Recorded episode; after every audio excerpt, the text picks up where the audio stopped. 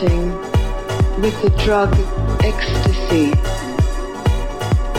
I heard you say once that a lie is sweet in the beginning and bitter in the end, and truth is bitter in the beginning and sweet in the end. I have been meditating, but I don't have the experiences people report from the drug ecstasy? Is the drug like the lie and meditation the truth? Or am I missing something that could really help me?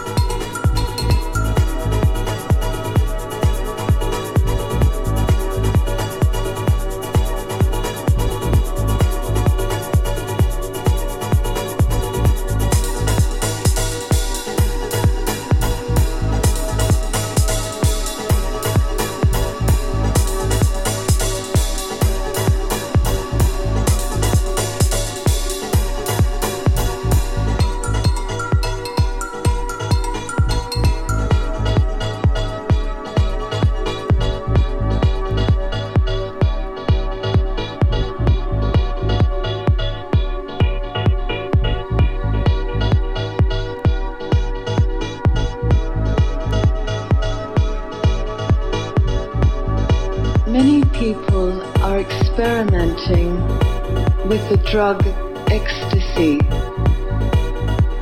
I heard you say once that a lie is sweet in the beginning and bitter in the end, and truth is bitter in the beginning and sweet in the end. I have been meditating, but I don't have the experiences people report from the drug ecstasy.